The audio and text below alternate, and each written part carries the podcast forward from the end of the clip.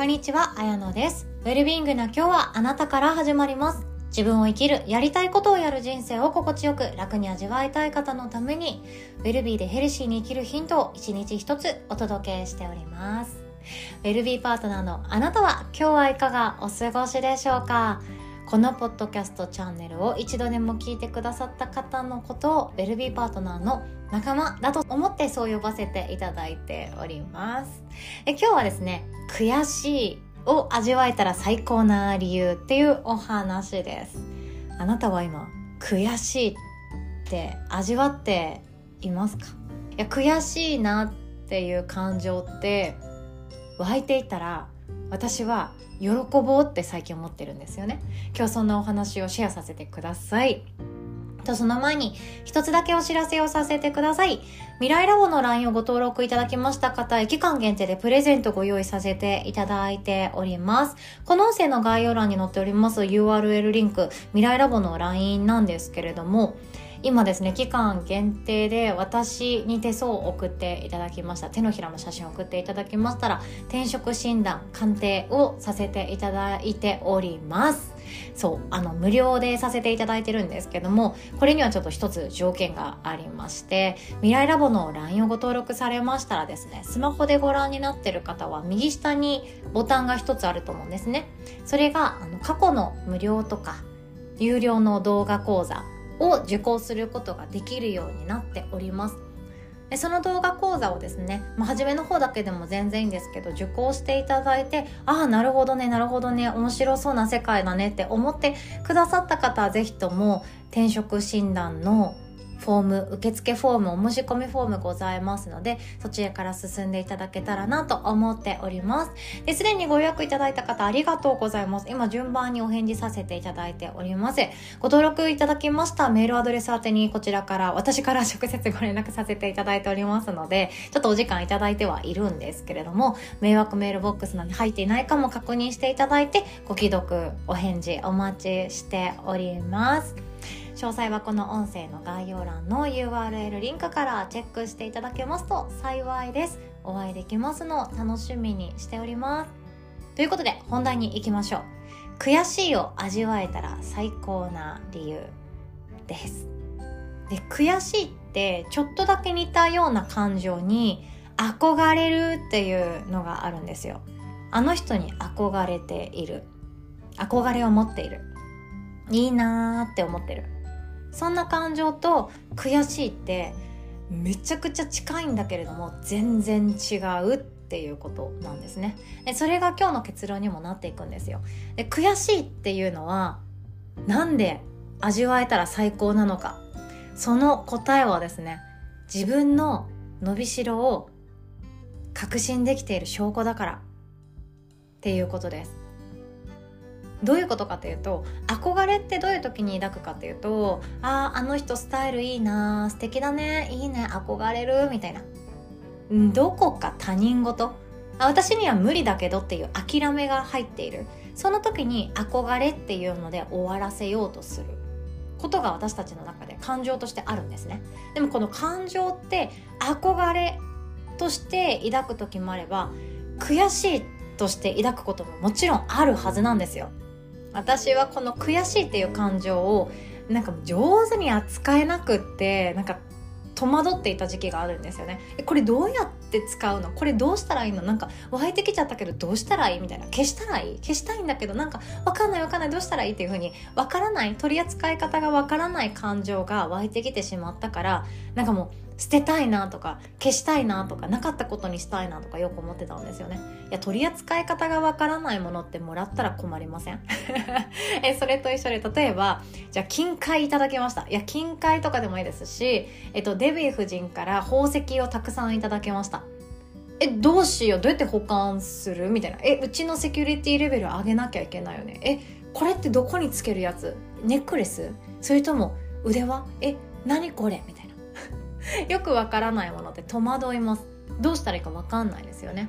あと例えば私はお刺身食べるの好きなんですけど刺身は好きなんですよね。寿司とか。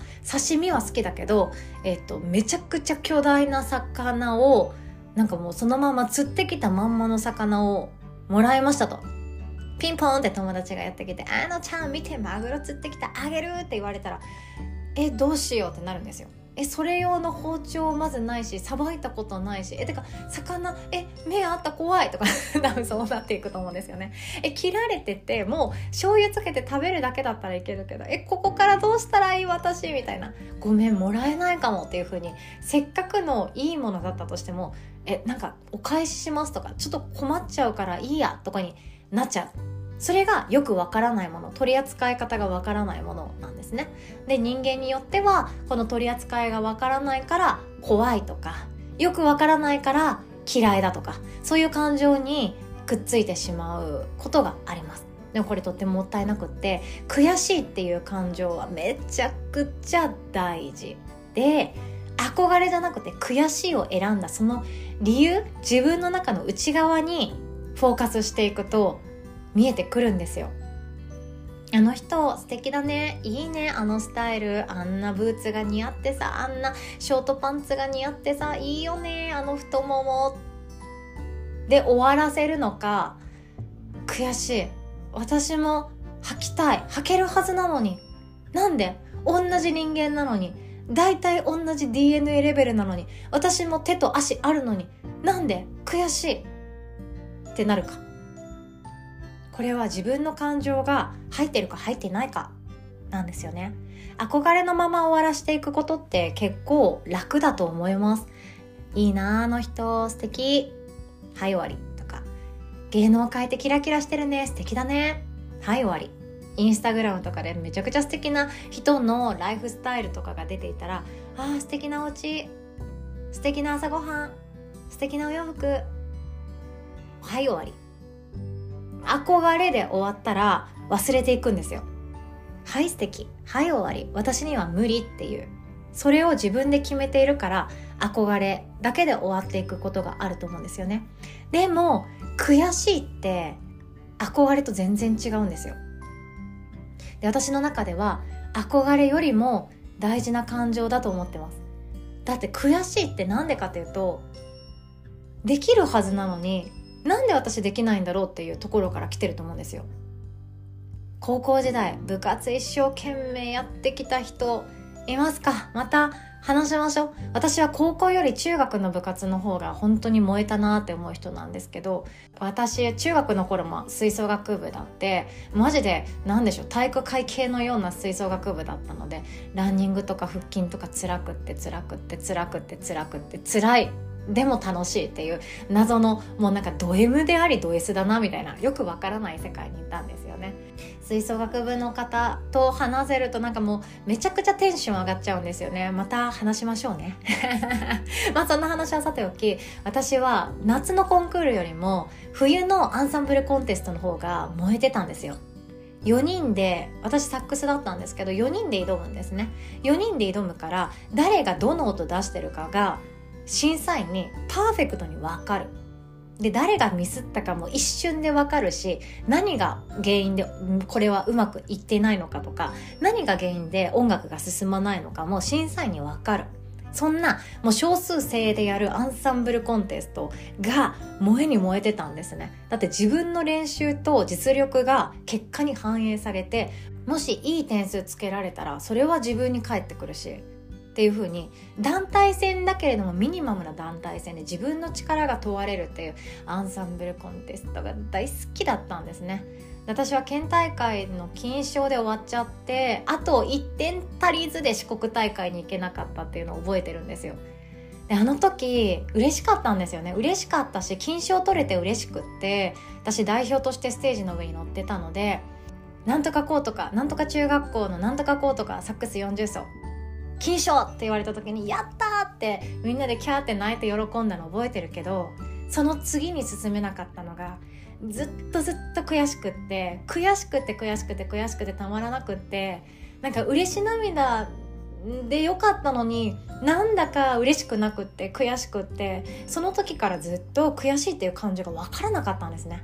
何この胸の中でとっつかえてるようないやらしい汚らしい鋼のようなトゲトゲした感情みたいな。ここまでやってきたから仲間とやれてよかったじゃんとか褒め合おうよとか称え合おうよとかいい思い出として美化していこうよっていう風にすぐに踏ん切りつけれたらよかったんですけど悔しくって悔しくって分かんなくなっちゃったんですよね。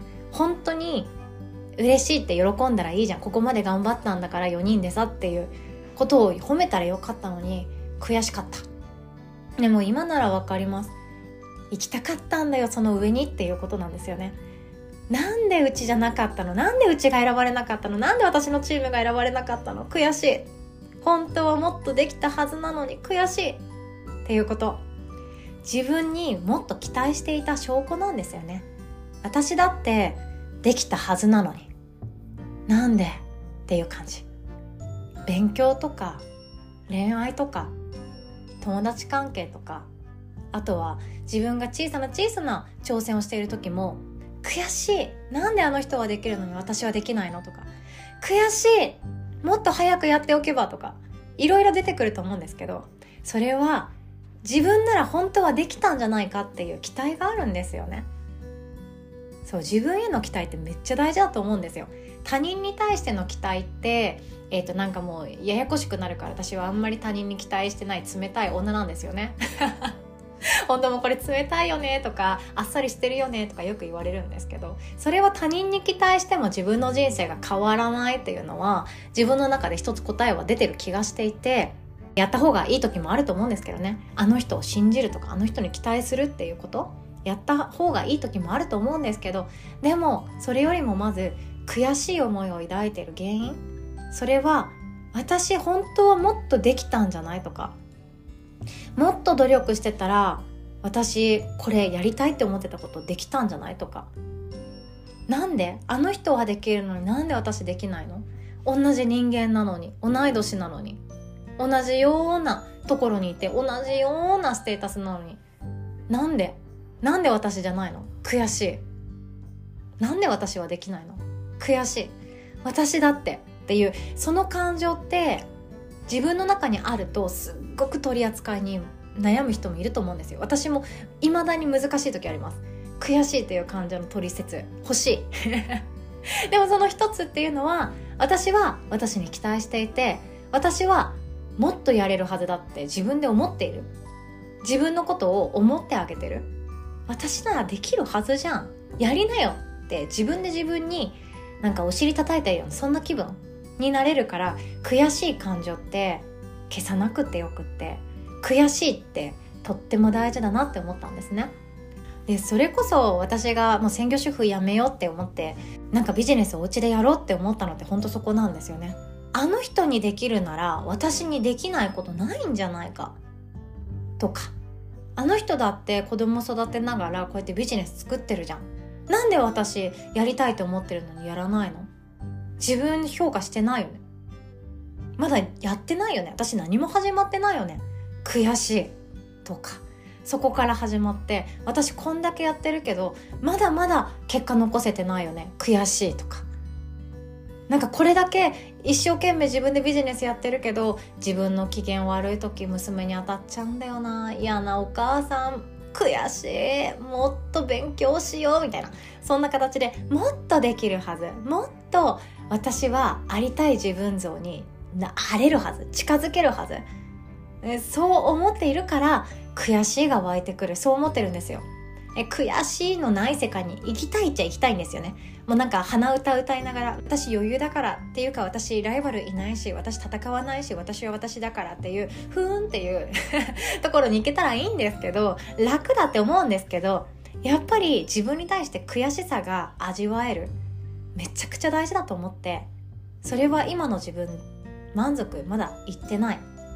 私もっとできるはずだよねっていう自分の可能性に気づいてる人から出てくる感情だと思っています。